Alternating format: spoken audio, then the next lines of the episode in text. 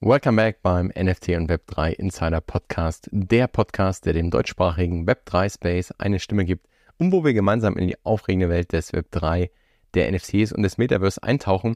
Und Metaverse ist so ein bisschen das Stichwort, beziehungsweise eigentlich wurde das Wort vermieden.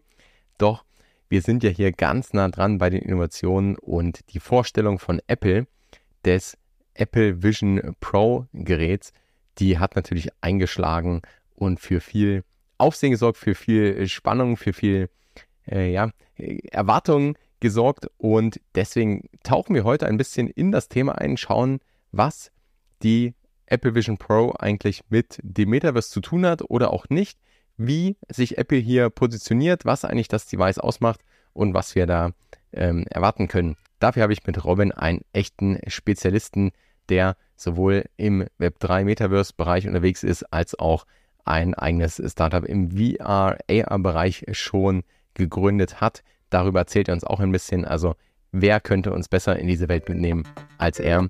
Let's go. Herzlich willkommen, Robin, im NFT und Web3 Insider Podcast. Ich bin mega froh, dass wir uns heute unterhalten. Wir haben ganz innovative Themen. Da dreht sich gerade irgendwie so die, die Welt rum. Jeder, also mein Feed ist voll irgendwie von Apple, Vision Pro etc. Und wir schauen heute mal, wie das so ins große Ganze passt. Bevor wir starten, also erstmal herzlich willkommen und vielleicht kannst du dich unseren Zuhörern, Zuhörern kurz vorstellen, wer bist du, was machst du so? Klar, super gerne. Vielen Dank, äh, dass ich auch heute bei dir Gast sein darf. Ähm, genau, mein Name ist Robin Moser. Ich äh, bin aktuell bei EPAM ähm, im Bereich Web3 und Metaverse den deutschsprachigen Raum verantwortlich. Ähm, dadurch, dass in der Regel 95 Prozent der Leute nie was von, von EPAM gehört haben, sage ich da immer noch ein, zwei Sätze dazu. Gerne. Es ist äh, eine sehr, sehr große Engineering Company. Wir haben knapp 60.000 Mitarbeiter äh, weltweit verteilt ähm, und wir entwickeln für große Firmen ähm, Software. Ähm, und äh, da ist natürlich auch, ja, natürlich auch das ganze Thema Web3 Metaverse super relevant, ähm, weil wir sehen, dass äh, viele Firmen gerade dabei sind, auf Token-Based Loyalty-Programme äh, umzustellen. Äh, wir sehen in anderen Bereichen gerade natürlich das ganze Thema ähm, Gaming ähm, ist, ist, ist super relevant und in dem äh, Bereich baue ich jetzt quasi die deutsche, die deutschsprachige Unit, Unit auf, also bin für, für Deutschland, Österreich, Schweiz verantwortlich. Und genau, ähm, davor hatte ich äh, ein Startup, ähm, darüber haben wir uns auch kennengelernt, ja, iChemy Lab ähm, im Bereich Mixed Reality und, und, und auch Web3. Wir hatten ein Token-Based Loyalty-System entwickelt für Streaming-Anbieter. Und äh, die Firma wurde aber Anfang, Anfang des Jahres, also diesen Jahres 2023 acquired. Ähm, und genau, seit April bin ich jetzt in der neuen Rolle bei EPAM. Glückwunsch dazu, ja, zu, zu beiden. Und da merkt man schon, wie die Welten auch zusammenpassen oder wie, also wie nah du vorne an Innovationen dran bist und das wir diese großen Buzzwords, dass die nicht, nicht unabhängig voneinander sind, ne? irgendwie Web3, Metaverse, ähm, Spatial Computing, Mixed Reality, VR, AR, wie auch immer. Also das, das ist, oder ja klar, AI nicht zu vergessen, was, was ja gerade auch, also das, das spielt ja alles zusammen. Und vielleicht so, wenn, wenn wir mal kurz einen Schritt zurückgehen, wie bist du, äh, wie waren so die letzten Jahre für dich, auch mit, mit ähm, iCandy Lab und wie war so, weil ihr habt ja schon relativ früh auch dieses Token-Getting gemacht, bevor also das auch so ein, so ein Thema wurde und das verbunden eben mit der, mit der Mixed Reality. Wie, wie bist du damals da reingekommen? Was, wie hat sich das so entwickelt? Wie waren so die Iterationen? Kannst du uns da nochmal so ein bisschen mit auf die, die Reise nehmen? Ja, klar. Also äh, ursprünglich kam die Idee auf für, für das, was wir gemacht haben, nämlich Augmented Reality mit Streaming zu kombinieren, also Video-Streaming. Ähm, ursprünglich aus der ganzen Idee zu sagen, hm, VR 2017 war das, VR hat nicht wirklich funktioniert oder hat funktioniert, aber hatte halt seine Welle. Ja. Ähm, und dann haben wir halt gedacht, okay, wie kann man das bisschen ähm, zugänglicher machen, ja, über Mobiltelefone. Und da kam natürlich das Thema Augmented Reality relativ stark auf. Wir waren dann äh, in der glücklichen Lage, da Pro7 ähm, zu überzeugen, haben dann mit Galileo eine Woche lang auch äh, Programm gemacht, also eine Woche lang jeden Tag Beiträge mit Augmented Reality Inhalten angereichert. Das heißt, du konntest einfach die Galileo AR App nehmen, aufs Handy, ähm, auf den Fernseher halten. Wir haben dann unsere, ja, äh, Magic gemacht, also sowas wie Shazam für, für Fernsehen äh, entwickelt, äh, basierend auf Computer Vision Algorithmen. Und man muss sagen, das war ja 20, äh, 2017, da gab es noch keine kein AR-Kit oder kein, nicht wirklich AR-Frameworks von den großen äh, Anbietern. Ja, das heißt, es war noch sehr viel hands-on Research and Development. Ähm, und genau, dann, dann ging es ihm darum, dass wir das typische, oder was heißt typische, wir waren in der Lage, dann auch nach Amerika zu gehen, haben dort mit Kunden gearbeitet, haben auch im Silicon Valley dann Geld eingesammelt von Investoren. Ähm, und äh, genau, dann 2022 war dann natürlich auch so ein bisschen für uns die Frage, so wie können wir diese ganze Thematik um NFTs herum, ähm, Web3 nutzen, ähm, um auch vielleicht hier Probleme zu lösen für unsere Kunden. Und eines der großen Probleme für die war natürlich, wie können sie ihre Kunden identifizieren oder ne, also Retention schaffen sozusagen, dass sie dranbleiben und ähm, sind dann eben mit diesem Konzept von, von ähm, Watch and Earn quasi an den Start gegangen, äh, wo es darum ging, dass sie zum Beispiel sagen, wenn du dir auf ähm, willkürliches Beispiel auf Magenta TV die WM anschaust und ähm, schaust dir jedes Spiel der deutschen Nationalmannschaft zumindestens keine Ahnung, eine Halbzeit an, dann kriegst du quasi einen Token und am Ende kannst du über deine, über deine gesammelten Tokens quasi irgendwelche, ja, Token-Gate Content freischalten oder irgendwelche Real-Life Experiences. Und ähm, das Thema war dann natürlich sehr interessant für am Ende die Firma, die uns acquired hat. Das ist eine schwedische Firma, die im Bereich Streaming-Apps äh, Marktführer ist. Also die bauen Streaming-Apps und äh, ja, covert natürlich relativ schön diese neuen innovativen Themen. Für Generative AI war es noch ein bisschen zu früh, ja, also was heißt zu früh? Also das, das hat dann gefühlt wirklich ja die letzten sechs oder acht, neun Monate ja richtig Fahrt aufgenommen und deswegen, um auch nochmal auf deine Frage zurückzukommen, ähm, wie sich das entwickelt hat, die letzten Jahre auch. Ich glaube, wir haben einfach die allein die letzten sechs Monate so unglaublich viel äh, Innovation ähm, sehen können. Und zwar nicht im Sinne von, das wird irgendwo in einem Research Lab, irgendwie da in Stanford ausgetüftelt oder im MIT Media Lab, sondern wirklich greifbar, ja, so dass man einfach auf eine Webseite gehen kann, irgendwelche Sachen, fünf Prompts äh, reinhacken kann und ich bekomme am Ende ein fertiges Endprodukt. Ja, ob das eine Visualisierung ist, ob das ein, ein Workout-Plan ist, ob das irgendwie ein, ein Paper ist oder eine Präsentation. Und äh, dementsprechend, glaube ich, haben wir da eine extreme Beschleunigung gesehen und, und das sind alles ganz, ganz wichtige Entwicklungen für dieses, wenn man es so nennen mag, Metaverse. Ja, ich persönlich bin jetzt da nicht unbedingt ein großer Fan von der Begrifflichkeit, weil es einfach sehr viele unterschiedliche ähm, Assoziationen auslöst. Ja, du denkst an was anderes, wie wenn, wie ich wahrscheinlich und jemand auf der Straße hat wieder ein anderes Verständnis davon, was Metaverse ist. Und Dadurch, ähm, ja, macht es natürlich nicht unbedingt einfacher auf von der Gesprächsebene sozusagen, ja, wenn man sich vorstellt, sagt, ja, ich mache hier Metaverse, dann denken die Leute immer, keine Ahnung, ich entwickle äh, Games auf der Blockchain irgendwo fully immersive, ja, was halt durchaus ein Aspekt davon ist, aber es geht ja um, um, um auch einzelne ähm, Kompetenzen innerhalb dieses, dieses Bereiches, ja. Vielleicht an der Stelle, weil es so gepasst, wie würdest du für dich Metaverse definieren oder was, was ist für dich das mhm. Metaverse? Mhm. Ähm, für mich ist äh, das einfach nur ein mehr oder weniger ein Sammelbegriff für irgendwas, was wir voraussichtlich irgendwie in fünf oder zehn Jahren vielleicht ein bisschen besser definieren können. Ähm, für mich umfasst es vor allem technische Komponenten, die das ermöglichen, sowas wie Blockchain ganz klar, ähm, Konzepte wie Web3, ja, also Dezentralisierung. Ähm, dann gibt es sicherlich Mixed Reality, was da eine große Rolle, Rolle spielen wird ähm, das ganze Thema Generative AI für die Content-Generierung ja, von diversen virtuellen Umge um äh, Umgebungen. Ähm, genau, das sind so ein bisschen die, vielleicht die Fachdisziplinen, wenn ich das so runterbrechen würde. Ähm, weil, ja, und, und, und dann sehe ich das, das, das, das Wort Metaverse.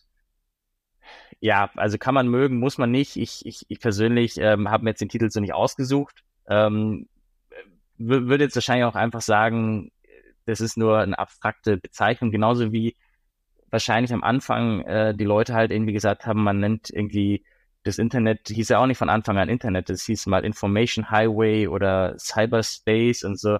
Also wenn du jetzt jemanden fragst, ja, was bedeutet Cyberspace für dich, der denkt sich auch, ja, wovon sprichst du? Ja, ähm, das heißt, ich, ich finde, es ist gut oder war gut, einfach um dieser Vision, ja, dieser digitalen und, und physikalischen Welt, die zusammentreffen, quasi eine Begrifflichkeit zu geben, ja. Aber ja, am Ende wird es wahrscheinlich eh irgendwie anders heißen, ja, wie auch immer es heißen wird. Ja, genau. Ja, das, das denke ich auch, aber was ich, also wo ich, wo ich auch komplett bei dir bin und äh, ist, dass da eigentlich mehrere Segmente zusammenkommen, auch verschiedene Technologien zusammenkommen und das Metaverse, also ähm, ich höre auch ganz oft, dass irgendwie Metaverse Web 3 gleichgesetzt werden oder dass das Metaverse irgendwie nur auf Blockchain sein muss. Ähm, das oder ganz dezentral oder dass es nur irgendwie, keine Ahnung, jetzt äh, in Sandbox diese eine Welt ist oder so. Ähm, und das, das sehe ich eben auch anders. Und da sind wir uns, glaube ich, sind wir uns einig. Und wer weiß, vielleicht heißt es in zehn Jahren noch Metaverse und es ist dann das, das, was wir heute Internet nennen, oder vielleicht heißt es ganz anders, ne? Also ähm, spannend, spannend auf jeden Fall immer da so ein bisschen einzutauchen. Und jetzt hast du auch gesagt, mit, mit EPAM habt ihr auch schon die, ähm, also auch die Kundenanfragen, ne? Und das ist jetzt dann nochmal eine ganz andere Skalierung, nochmal ein ganz anderes, also ich merke gerade so ein bisschen auch so, die Themen werden also gerade wenn wir Web 3 anschauen, ne, da hatten wir irgendwie so einen Hype, das waren NFTs und dann wurden irgendwie PFP-Projekte irgendwie verkauft und dann waren ein Haufen Trading und ähm, also da, hat sich jetzt so eine Bubble gebildet, die ist geplatzt, jetzt ist das Interesse so weg bei Retail, aber jetzt kommen gerade diese, ich habe das Gefühl, also auch schon ein bisschen länger, aber das, das wird jetzt immer mehr, dass diese Fragen kommen, wie du es am Anfang gesagt hast, hey, jetzt kommt Loyalty. Ähm, ich kann mit auf Web 3 Basis ähm, ganz, ganz oder auch Token-based ganz spannende Loyalty-Konzepte umsetzen, wie ihr es ja auch schon gemacht habt. Und wo, wo geht es da gerade hin? Also wo ähm, schaut ihr gerade genau hin? Wo kommen vielleicht Anfragen her, wo ihr dann, dann mehr reingeht? Ähm, was ist da so gerade aktuell aus, aus deiner Sicht oder vielleicht für die, für die nächsten Monate, Jahre? Mhm.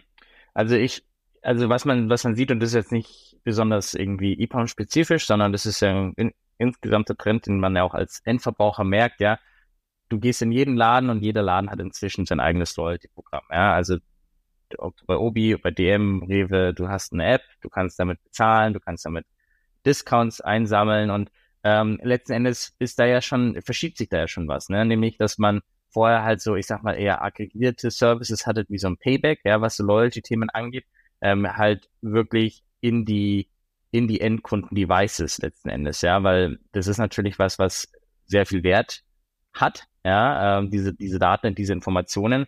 Und ähm, deswegen sehen wir immer mehr von diesen Loyalty-Applikationen. So, jetzt gibt es natürlich gute Gründe, das auch äh, dezentralisiert, beziehungsweise halt ähm, auch über ein Token-based äh, System zu machen, gerade wenn es eben darum geht, Interoperabilität auch wieder zu gewährleisten, dass ich halt zum Beispiel sagen kann, ich äh, habe als Obi mein, also, und das sind alles wirklich random Beispiele, also das ist nichts irgendwie, was jetzt konkret existiert oder was irgendjemand, oder vielleicht irgendjemand entwickelt, aber zumindest nicht, äh, nichts, äh, nicht zu meinem, nach meinem Wissen, besten Wissen und Gewissen. Ähm, keine Ahnung, dass halt der, der Obi sagt, okay, du bist, du hast halt dort einen gewissen, einen gewissen Tier, du hast einen gewissen Umsatz und du möchtest aber deine, deine Punkte halt beim nächsten DM-Einkauf ähm, äh, einsetzen sozusagen, ja. Also diese Art von Settlement, ähm, die äh, ja die die Inter ja die die Vernetzung sozusagen dieser Systeme. Du brauchst halt keinen Intermedia äh, Intermediary Party eigentlich an der Stelle, die halt einfach in der Vergangenheit äh, wahrscheinlich relativ gut profitiert hat von ähm, und dementsprechend, äh, ich glaube auch ähm, ich glaube, Rewe hat ja auch offiziell angekündigt, dass sie irgendwie Ende des Jahres aus Payback aussteigen, ähm, aus Payback aussteigen und ähm, ja, also ich denke, das hat halt auch natürlich an der Stelle da auch irgendwie Konsequenzen für so große Loyalty-Programme. Und ob das dann in Zukunft auch ähm, Airlines disruptiert, ja, die zum Beispiel ja auch ähm, da extrem stark drin sind, wenn du äh, denkst, wie viel daran denkst, was da an, an, an, an, an, Value, dafür müssen ja auch Rückstellungen ge gebildet werden für die Millionen an Milliarden an Meilen, die da angehäuft werden bei den Kunden. Ähm, da macht es zum Beispiel auch durchaus Sinn, ja, dass man sowas äh, sich mal überlegt. Ist alles noch Early Stage und ich glaube, es geht da erstmal darum, auch wirklich über Piloten, Proof of Concepts, ja, Starbucks Odyssey ist auch ein gutes Beispiel, die versuchen sich jetzt auch da ein bisschen reinzufühlen und reinzufinden und, und darüber einfach so ein bisschen die Learnings zu ziehen und dann eben wirklich auch in die, ja, ins Doing zu gehen und sowas dann auch auszurollen. Finde ich super spannend, weil wenn man das so sieht, dass dieses Web3-Versprechen oder schon an das Blockchain-Versprechen der Dezentralität und dass du remove ähm, the middleman, also irgendwie Mittelsmänner rausnimmst, was, was wir eigentlich so aus Krypto kennen, hey, du brauchst keine Bank mehr, sondern du kannst jetzt hier direkt äh, selbst verwalten, selbst verschicken, wie auch immer. Ne? Ähm, und im Web 3 war es jetzt mit, hey, du bist, oder es geht ja immer in die Richtung, dass du selbst deine Daten ownst. Ähm, und das gleiche trifft ja so wie du es beschrieben hast, zu, ne, ich kann jetzt plötzlich als als Rewe muss ich nicht mehr auf einen Partner äh, vertrauen. Also ich mache jetzt erstmal mein eigenes Programm oder das mache ich teilweise vielleicht eh schon, aber dann stoße ich halt an Grenzen. Und jetzt habe ich plötzlich die Möglichkeit, einfach über Collaborations, über Kooperation mit anderen Brands zu sagen, hey, wir schaffen hier gemeinsam irgendwie mehr Mehrwert und können vielleicht auch Daten ganz anders austauschen, ohne dass ich da ähm, jetzt wirklich alle Kundendaten oder meine Customer Base teilen muss, sondern einfach sage, nee, ich möchte vielleicht bestimmte Segmente. Also äh, aus der Hinsicht ganz spannend für Brands ist es ja auch so ein bisschen in diesen, die, diese ja, Wertschöpfung einfach dann selbst in der Hand zu haben ne? und, und selbst aussteuern zu können. Ähm, von daher, das ist natürlich ein, ja, ein super spannendes Thema. Wie sieht es auch Richtung Verknüpfung mit, mit anderen Technologien aus? Und dann können wir, glaube ich, auch gleich so ein bisschen auf, ähm, auf unser Thema heute kommen, nämlich, äh, wir haben ja gesagt, wir sprechen so ein bisschen über Apple Vision Pro, weil du absolute Experte bist. Und ich glaube, dass auch wie das zusammenpasst. Ne? Also wie siehst du, passt es, sagen wir mal, nennen wir es mal Metaverse, weil vielleicht hat jeder ein eigenes Bild, aber zumindest da haben wir dann irgendwie eine, eine Sprache. Aber wie, wie passt das Metaverse da rein? Wie passt das rein, was, was jetzt äh, von Apple announced wurde? Und das ist ja auch so ein, ähm, also wir sprechen ja wieder von so einem iPhone-Moment, ne? Ähm, wo, wo jetzt auf einmal so viel zusammenkommt und so schnell was passiert. Ähm, wie passt das aus deiner Sicht zusammen? Ja, ähm, vielleicht da äh, zwei, zwei, zwei Randnotizen vorweg. Also ja, ähm, äh, viele Sachen passieren gerade sehr schnell, ja. Andererseits muss ich ehrlicherweise sagen, ja, ich habe seit äh, sechs Jahren ungefähr, seitdem ich iCandy Lab gegründet habe, habe ich auf den Moment gewartet, dass äh, das passiert, was jetzt letzte Woche passiert ist. Also es hat sich schon nach einer sehr langen Zeit angefühlt, ja. Ähm, das ist das, das, das Erste. Und das andere ist natürlich, ähm, ja, Metaverse. Ähm, wie passt das zusammen? wenn man sich die Keynote angeschaut hat, dann wird man festgestellt haben, dass Apple kein einziges Mal das Wort Metaverse in den Mund nimmt, ne? Ähm, oder in den Mund genommen hat. Genauso wenig, wie sie das Wort Virtual Reality erwähnt haben. Ja? Ähm, und deswegen, und sie haben auch das Thema AI kein einziges Mal erwähnt, was auch total nachvollziehbar ist, weil Apple ist einfach als, als Hardware-First Company, sind die nicht darauf angewiesen, auf diesen nächsten Hype-Train, wenn man so will, ja, ähm, oder Race, ähm, etwas neutraler ausgedrückt, auf diese Race aufzuspringen, weil die einfach ihre Hardware haben und damit extrem, äh, nee, ex also wirklich extrem gut geschützt sind von, von, von solchen krassen Disruptionen, ja, im Gegensatz zu Google. Äh, die haben ihre Server, die haben ihre Search und das ist natürlich was, was extrem, oder gerade Ad Advertisement und so weiter, was natürlich super fragil ist, ja, in diesem, in dieser Zeit. Und äh, dementsprechend, ähm, wie passen die Sachen zusammen? Sie passen dahingehend aus meiner Sicht so zusammen, weil auch Mixed Reality ein Teil, ähm, eine Teilkompetenz äh, ist oder ein Teilbereich ist, der das Metaverse und jetzt again, wenn, wenn ich Metaverse sage, meine ich Verschmelzung der digitalen und der physischen Welt, ja, da eine extrem wichtige Rolle spielt, weil du brauchst irgendwie ein, ein Gerät, ja, ob das jetzt eine Kontaktlinse ist, ob das jetzt ein Handy ist oder ob das eben in between so eine, so eine Vision Pro ist, die dir einfach Informationen digital präsentiert, aber eben in deiner echten Umgebung.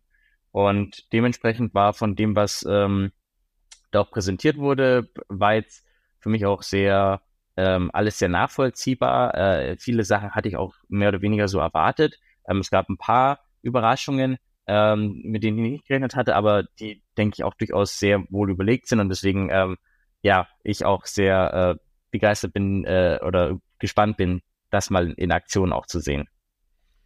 Was waren so Überraschungen für dich? Oder was, was war vielleicht ähm, klar und was war eine Überraschung so? Ja. Ähm, also für mich war grundsätzlich klar, dass dieses Gerät ein extrem, extrem äh, powerful Device sein wird. Ja, also wirklich, wirklich vollgepackt sein wird mit unterschiedlichen Sensoren, äh, mit den besten Displays, die es geben wird. Ja, ich kann nicht beurteilen, ob jetzt die, die Auflösung oder die, die, die Screens, diese 4K pro Auge, ja, ähm, ob, ob das schon das Ende der Fahnenstange ist oder ob wir da ähnlich wie bei allen äh, Technologien, die wir gesehen haben, da vielleicht in, in zehn Jahren äh, ist es vielleicht der Standard, ja, so wie du heute gar nicht mehr mit einem Full HD Monitor arbeiten willst, weil es einfach so grisselig ist, ja, kann durchaus sein. Ähm, aber von den Reviews sind die Leute alle extrem, extrem begeistert. Also wirklich so, dass du sagst, wenn du die Brille aufsetzt, du merkst keinen Unterschied, ob du sie aufhast oder nicht. Und das finde ich ist schon mal ein, also wirklich ein, ein sehr krasses Statement, ja. Ähm, das heißt, ich hatte erwartet, ähm, technische Exzellenz äh, in allen Disziplinen, ja, was den Formfaktor angeht, hätte sie bisschen ähm, kleiner sein können für meinen Geschmack, ja, wahrscheinlich, aber ich muss auch sagen, das ist halt eine Engineers Meisterleistung äh, und dementsprechend ähm, äh, hänge ich mich da auch nicht drauf an, äh, drauf auf, ob sie jetzt bisschen größer ist oder kleiner. Auch das externe Battery Pack, okay, oder Stromversorgung, okay. Aber wenn du halt einfach den Markt verfolgst und realistisch bist, dann weißt du, dass einfach das Ding halt nicht äh, über drei Solarzellen gepowert werden kann. Ja? Und dementsprechend ähm, war das jetzt keine Überraschung. Ähm, und was mich ähm, allerdings, äh, also worauf ich am meisten gespannt war, waren zwei Sachen bei dem, bei der Präsentation. Ja, das erste ist, ähm, wie werden sie das Thema UI lösen? Ja, weil also das ist ja was, wo Apple einfach einen Track Record hat, ähm, diese diese Nüsse zu knacken, ja, ob das jetzt damals die Maus war irgendwie, die sie dann mit Macintosh oder mit Lisa da introduced haben, dass du nicht mehr mit Tab und Tastatur irgendwie durch die Gegend springen musst, sondern dass du damit interagieren kannst. Ob das dann sowas war wie das Clickwheel auf dem iPod, ja, dass du nicht 35 Mal irgendwie einen Button drücken musst, um zum Song zu kommen oder ähm, Multitouch, also wahrscheinlich eine der nach nachhaltigsten äh, in, in, äh, Erfindungen, die, die, die Apple da gebracht hat beim, beim beim, beim iPhone, dass du einfach, weißt du, und heute ist es einfach sowas Normales für uns, dass du sagst, du tust irgendwie Pinch to Zoom, um irgendwo reinzuzoomen in ein Foto.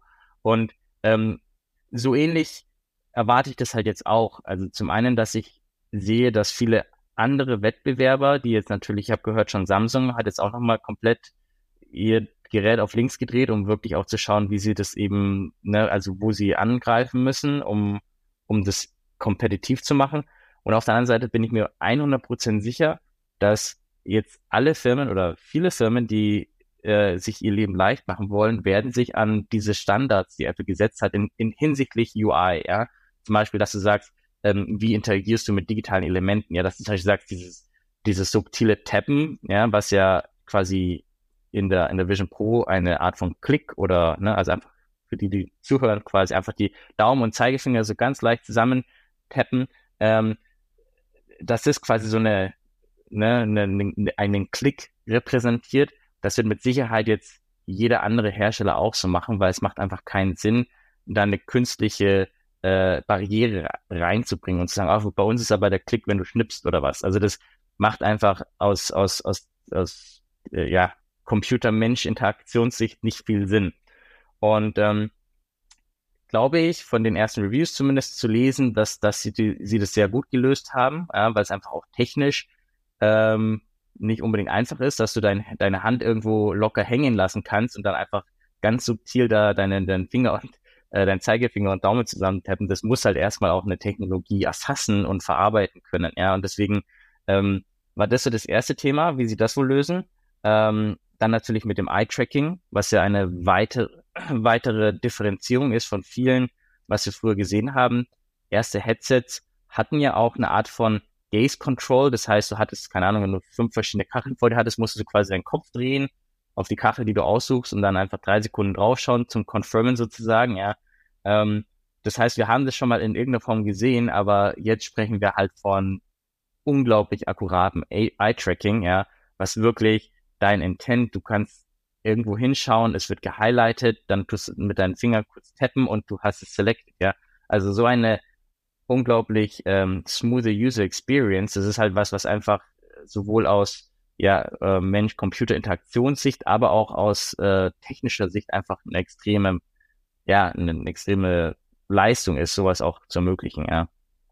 Ja, absolutes Next Level. Ne? Das zeigt, glaube ich, auch, was, was Apple anders macht. Und du hast, du vorhin gesagt, die, die haben ja gar nicht nötig, also unabhängig davon, ob sie jetzt die Begrifflichkeiten, also Metaverse, das, etc., ob sie die verwenden oder nicht, aber die haben es nicht nötig, jetzt dann auf diesen AI-Hype-Train und hier ist noch das und das drin, sondern die setzen ja einfach von sich aus dann eben die neuen Standards und bringen jetzt, also neben der Hardware genau eigentlich das aufs Next Level, dass du plötzlich bisher also bisher musstest du dann irgendwie schauen, hey, welches Device nehme ich, wie passen die zusammen, was kann ich machen und alles war so ein bisschen frickelig, ne? Keins war so richtig so, dass du sagst, hey, da habe ich jetzt richtig Spaß, das irgendwie äh, zu machen oder wenn du, weiß nicht, auf den, auf den bisherigen VR-Headsets irgendwie einen Film schaust, da wird dem Großteil irgendwann dann, dann schlecht, ne? Ähm, oder, oder Kopfschmerzen, wie auch immer. Da bin ich auch gespannt, wie das jetzt ist, aber man merkt schon, dass das einfach, dass wir jetzt dann eine Stufe einfach weiterkommen, ne? Und deswegen ist, glaube ich, auch, also jeder, der vielleicht auch die, die Keynote und die Vorstellung nicht gesehen hat, also unbedingt anschauen, weil es wirklich mindblowing ist und das ist ja auch der Grund, warum wir uns heute drüber unterhalten, weil es einfach, also zu, zu dem, wie es, und du hast gesagt, klar, sechs Jahre darauf gewartet und sicherlich wird es auch noch dauern, bis wir, ähm, also bis wir von Massenadaption reden können oder bis jetzt die anderen auch soweit sind und, und jeder sind, also, und vielleicht wollen wir das auch gar nicht, dass jeder einfach nur noch mit, mit einem Headset durch die Gegend rennt. Aber nichtsdestotrotz ist das einfach so ein Meilenstein, ja, so ein, so ein Moment, der, ähm, glaube ich, einfach neu, also wo man merkt, hey, wir kommen auf ein neues Level und alles, was schon da ist, ähm, oder alles, was noch kommt, wie du sagst, jeder, der sich jetzt überlegt, da was zu machen, der wird diesen Standard nutzen, weil es keinen Sinn macht, irgendwo, irgendwo anders reinzugehen und weil er natürlich dann auch profitieren möchte von dem, was, was da jetzt ähm, ähm, Apple da auf die Beine stellt und, und an Kunden ja auch mit reinbringt und schon allein die Fans. Also da können wir vielleicht auch kurz drauf eingehen, wie, wie ist so die Positionierung am Markt? Was sind so, ähm, wann kommt das Ding, was kostet Also das ist ja auch nicht so, dass jetzt wir wahrscheinlich dann, ähm, dass jetzt jeder das Ding hat, weil das ist ja bewusst erstmal ein anderer Ansatz, aber vielleicht kannst du da kurz ein paar. Ja, und, und dazu vielleicht äh, ganz kurz, das war, äh, ohne dass wir uns abgestimmt hatten, das war nämlich der zweite Punkt, auf den ich sehr gespannt war, die Positionierung. Und, und da gibt's jetzt die Hard Facts, Preis, Timeline, Go-to-Market und so weiter. Aber ich meine, wie positionieren sie das Gerät? Weil du hast natürlich, äh, Apple ist eine Consumer Brand und das war auch eine der Sachen, die mich aber nicht dahingehend überrascht hat. Ich ging davon aus, sie werden extrem viele Consumer-Facing Cases zeigen. Ja, also das heißt, du hast extrem viele Beispiele gesehen, die sich um Entertainment gedreht haben, View, also Movie, Streaming, also ein paar von den Mockups oder Visuals, die sie gezeigt haben, haben wir gedacht, Mensch, das ist ja, ja genauso aus wie das, was wir damals bei iCandy gemacht haben, nur ähm, äh, vielleicht ein bisschen schicker.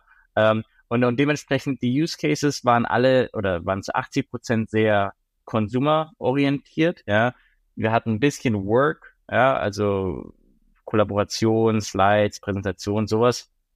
Ähm, und ganz minimal, also vielleicht zwei, drei Sequenzen, wo sie eher so industrielle Anwendungen gezeigt haben im in der Fabrik oder im, äh, wenn du irgendwelche Maschinen irgendwie äh, positionierst oder zusammen zusammenstellst. Und das war äh, dahingehend die, die, die, wie gesagt, zweite Komponente, die mich sehr stark interessiert hat, weil ähm, es ist einfach von, vom, vom Device, und jetzt kommen wir zu den Hard Facts sozusagen, ja, ähm, Marktpreis äh, oder Einstiegspreis dreieinhalbtausend US-Dollar. Gehe da mal davon aus, dass es in Deutschland dann wahrscheinlich irgendwie wieder 3.999 Euro sein werden. Ja. Ähm, kommt in, im Frühjahr 2024 in den USA auf den Markt. Das heißt, ich gehe davon aus, dass es wahrscheinlich irgendwie zwei, drei Monate später oder drei, vier Monate später dann auch in Europa soweit sein wird. Ich denke, da spielt nicht nur äh, limitierte äh, Produktionskapazitäten eine Rolle, sondern da geht es auch um, um regulatorische Themen, ähm, die äh, bekanntermaßen einfach in, in, in Deutschland oder in Europa ähm, wahrscheinlich ein bisschen mehr Zeit brauchen. Und äh, ja, genau, dementsprechend ähm, sieht man schon, das ist jetzt nichts, was äh, am nächsten Tag für 299 äh, Dollar im Apple Store äh, oder auf der Webseite vorbestellbar ist. Und deswegen spricht das, glaube ich, auch wieder ein bisschen dafür, dass die Use Cases, die gezeigt wurden, initial mehr oder weniger eine, eine, eine Vision sind, ein Wunschdenken von, von, von Apple, ja. Weil die Realität wird sein, am Anfang werden das äh, große Firmen kaufen, äh, das werden Unternehmen sein, die sagen, sie wollen dieses Momentum nutzen, wirklich ein Innovator zu sein und damit zum Beispiel neue Erlebnisse äh, zu ermöglichen. Ja, also so ein bisschen wie wir es vor, keine Ahnung, äh, acht Jahren gesehen haben auf Messen, wenn du da rumläufst und dann hatte jemand irgendwie da eine, eine VR-Brille am, am Messestand, ja, dann war das der, der coole Stand, wo jeder hin sollte, weil ne, man das mal gemacht haben sollte. Und so ein bisschen wird es auch sein, denke ich. Ich denke, es wird viel im Bereich Luxury eine Rolle spielen. Also ob es jetzt im, im, im Reisesegment ist, dass du vielleicht in Zukunft, ähm, keine Ahnung, in, im Flieger dann so eine Brille Angebot bekommst. Ja. Also die Use Cases werden sich, glaube ich, jetzt alle noch ein bisschen ausdefinieren. Und eine Sache, wo man halt auch dann ein bisschen Kritik auch gehört hat, ist, dass sie gesagt haben, ja Mensch, die Use Cases, die jetzt auch gezeigt wurden, das waren ja alles keine, keine, keine kompletten komplett neuen Erfindungen, die gab es ja auch schon in der einen oder anderen Form und Ähm, das, das stimmt auch, ja. Ähm, da war jetzt nichts dabei, wo ich sage, boah, krass, das in der Form hätte ich nie drüber nachgedacht. Äh, aber es ist auch okay, weil es, wir sprechen von einem Early, Early Edition von dem Gerät. Das ist die erste Version. Ähm, und vielleicht denkt man auch immer, dass Apple da immer alles weiß, aber auch die wissen halt in mancher Hinsicht nicht unbedingt immer alles. Und bei der Watch haben sie das sehr ähnlich gemacht. Die haben auch gesagt, schau mal, die Watch, das ist ein neues Gerät, die kann drei Sachen, die kann dir die Zeit ansagen und zwar sehr genau, ja. Die kann dir Notifications geben, ja, und du kannst äh, limitiert auch Apps drauflaufen lassen, ja, und, und, und, und oder Sensoren nutzen, um Apps quasi äh, damit zu füttern. Und dann haben sie das, die Tools rausgegeben, dann hat sich halt relativ schnell herauskristallisiert, dass es einfach eine, ähm, ja, ein, ein Fitnessgerät sein wird, ja, oder ein Fitnessaccessoire. Und dementsprechend, ja, darf man da auch, glaube ich, nicht immer die Erwartungshaltung haben, dass da auch die, ne, das letzte Wort schon gesprochen ist.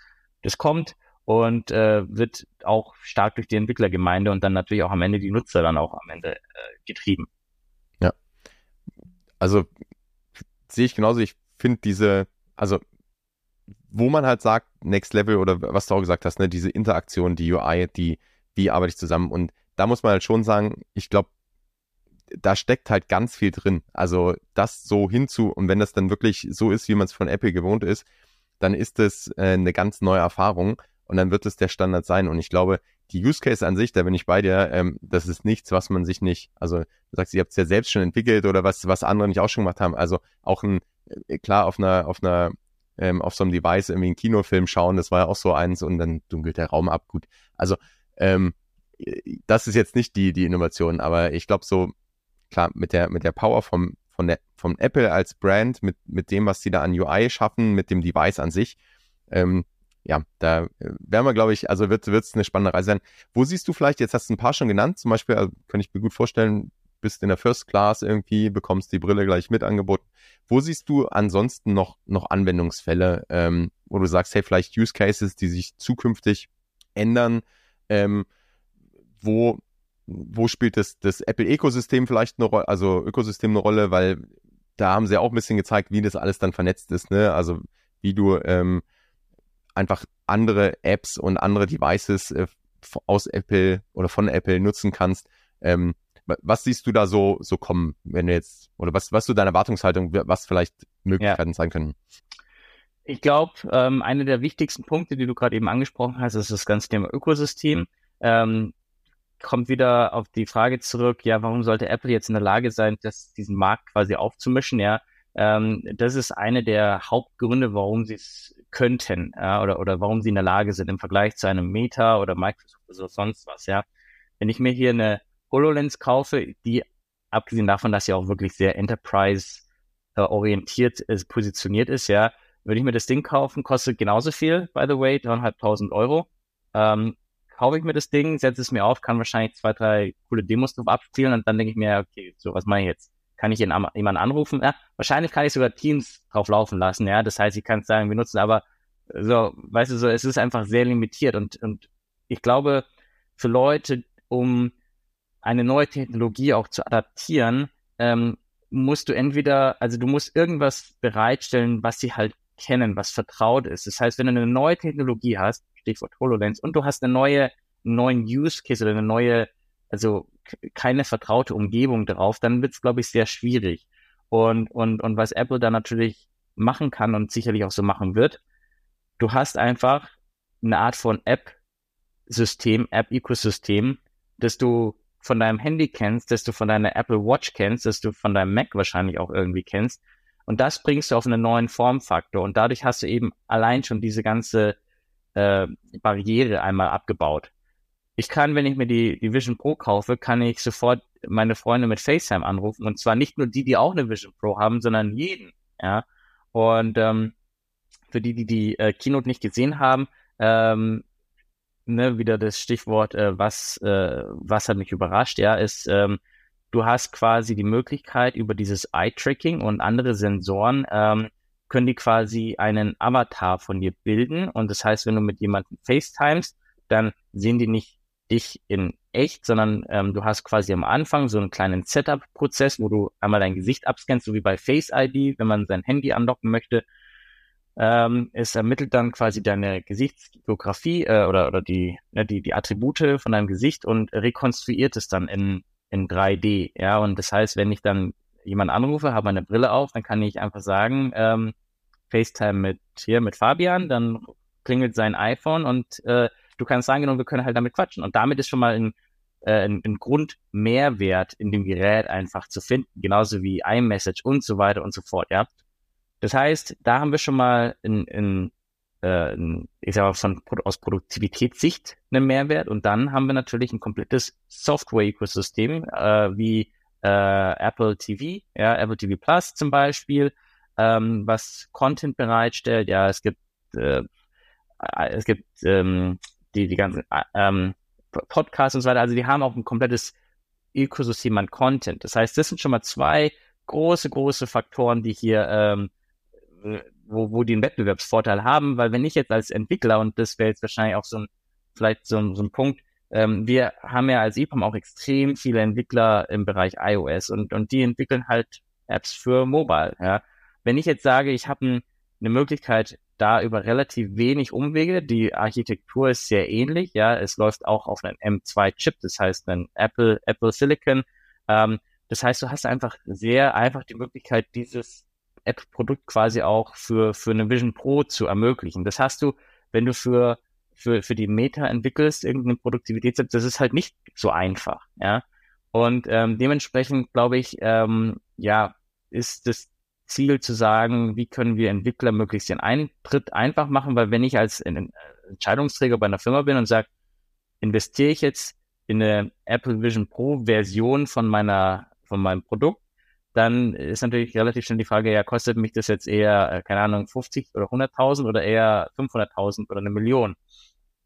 Und da trennt sich halt dann relativ schnell auch wahrscheinlich die Spreu vom Weizen im Sinne von äh, die Leute, die es machen und die Leute, die nicht bereit sind, so viel Geld zu investieren. Und deswegen, ähm, ja, glaube ich, wird, wird da jetzt auch sehr viel ermöglicht durch diese native iOS und iPad OS Unterstützung. Also man kann auch ähm, mit wenigen Anpassungen existierende iOS oder iPadOS Applikationen auf der Vision Pro launchen. Ja, das ist dann natürlich, also du nutzt dann nicht so diesen vollen ähm, Spatial-Umfang, sage ich jetzt mal, oder den Aspekt des Spatial Computings, ja, ähm, sondern ist dann zum einen sehr zweidimensional, aber es hat zumindest seine, sein, sein Use Case dann und du, du hast halt eben dann nicht deine hohe Eintrittsbarriere, erstmal Apps entwickeln zu müssen.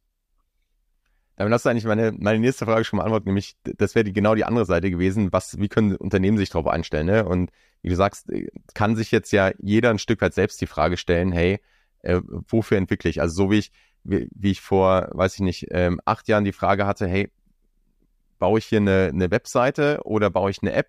Ne? Und, und wir da in einem Prozess waren, dass ich heute eigentlich, also dass wir irgendwann dazu übergegangen sind, hey, Mobile First, macht immer noch nicht jeder, ja.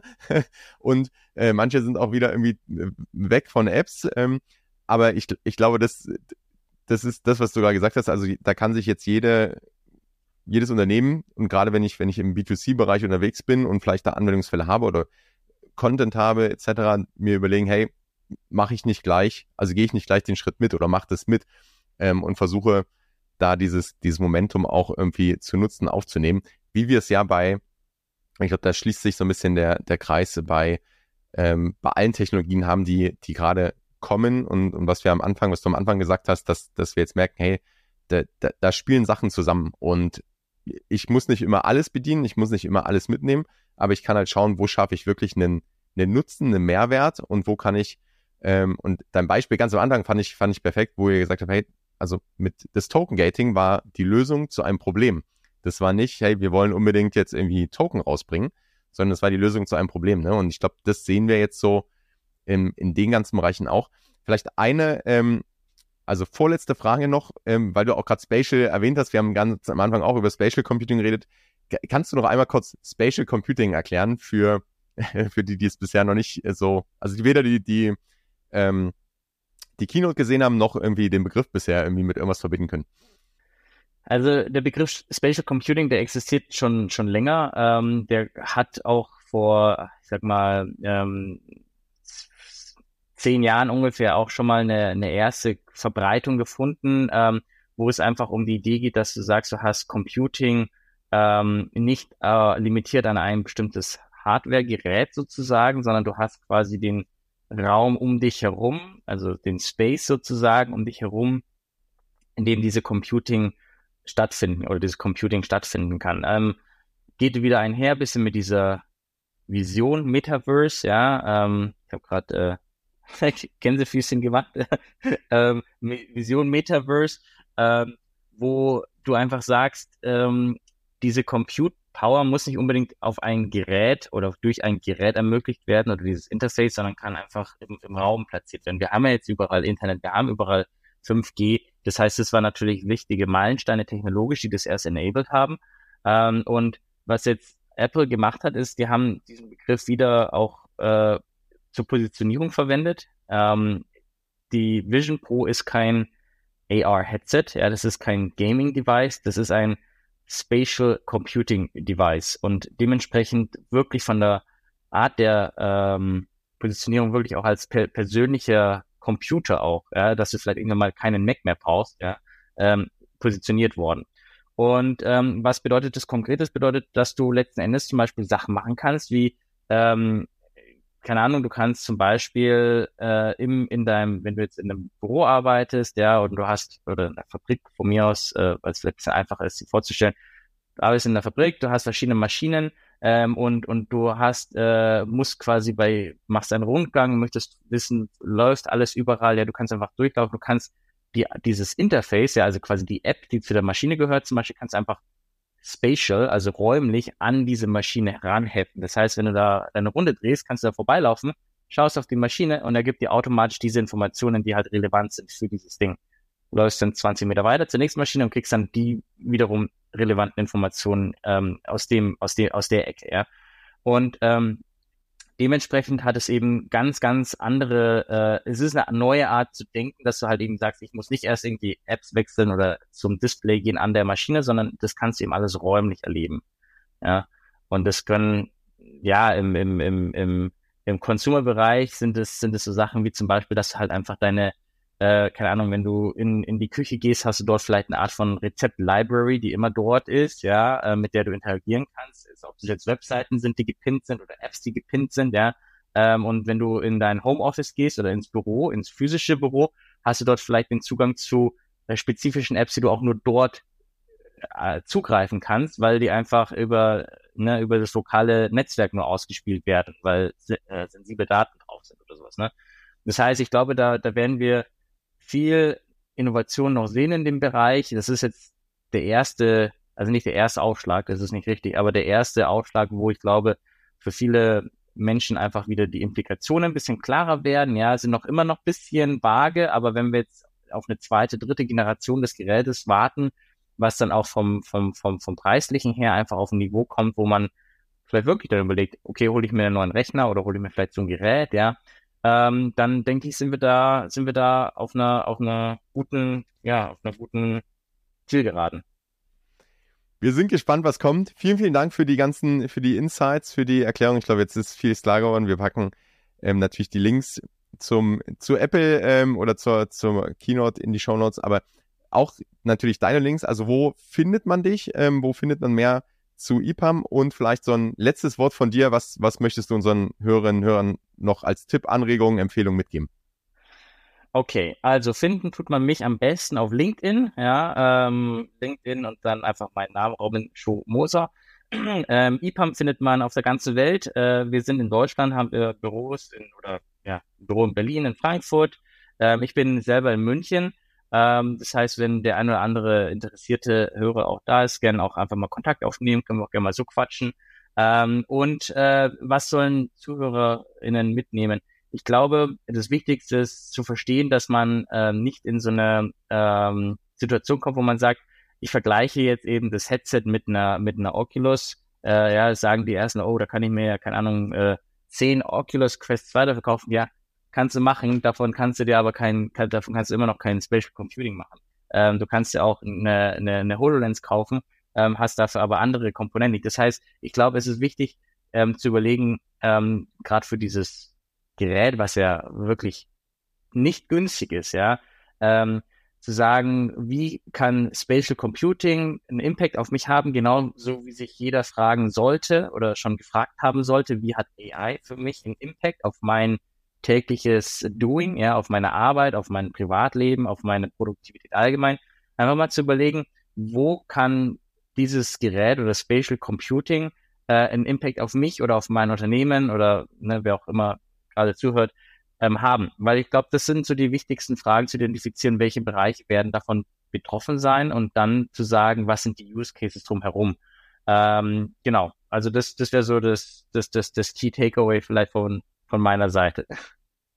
Cool, ja, unterschreibe ich zu 100 Prozent. Robin, vielen, vielen Dank. Ähm, wir sehen uns bald äh, wieder. Wir, wir schauen nächstes Jahr, früher, Mitte nächsten Jahres, äh, machen wir den nächsten Podcast mit, mit Headset. Also, mit, mit. Jawohl. Äh, sehr okay. gespannt, was da kommt. Cool. Vielen Dank, bis zum nächsten Mal. Peace and out. Yeah. Noch ein kurzes Schlusswort in eigener Sache.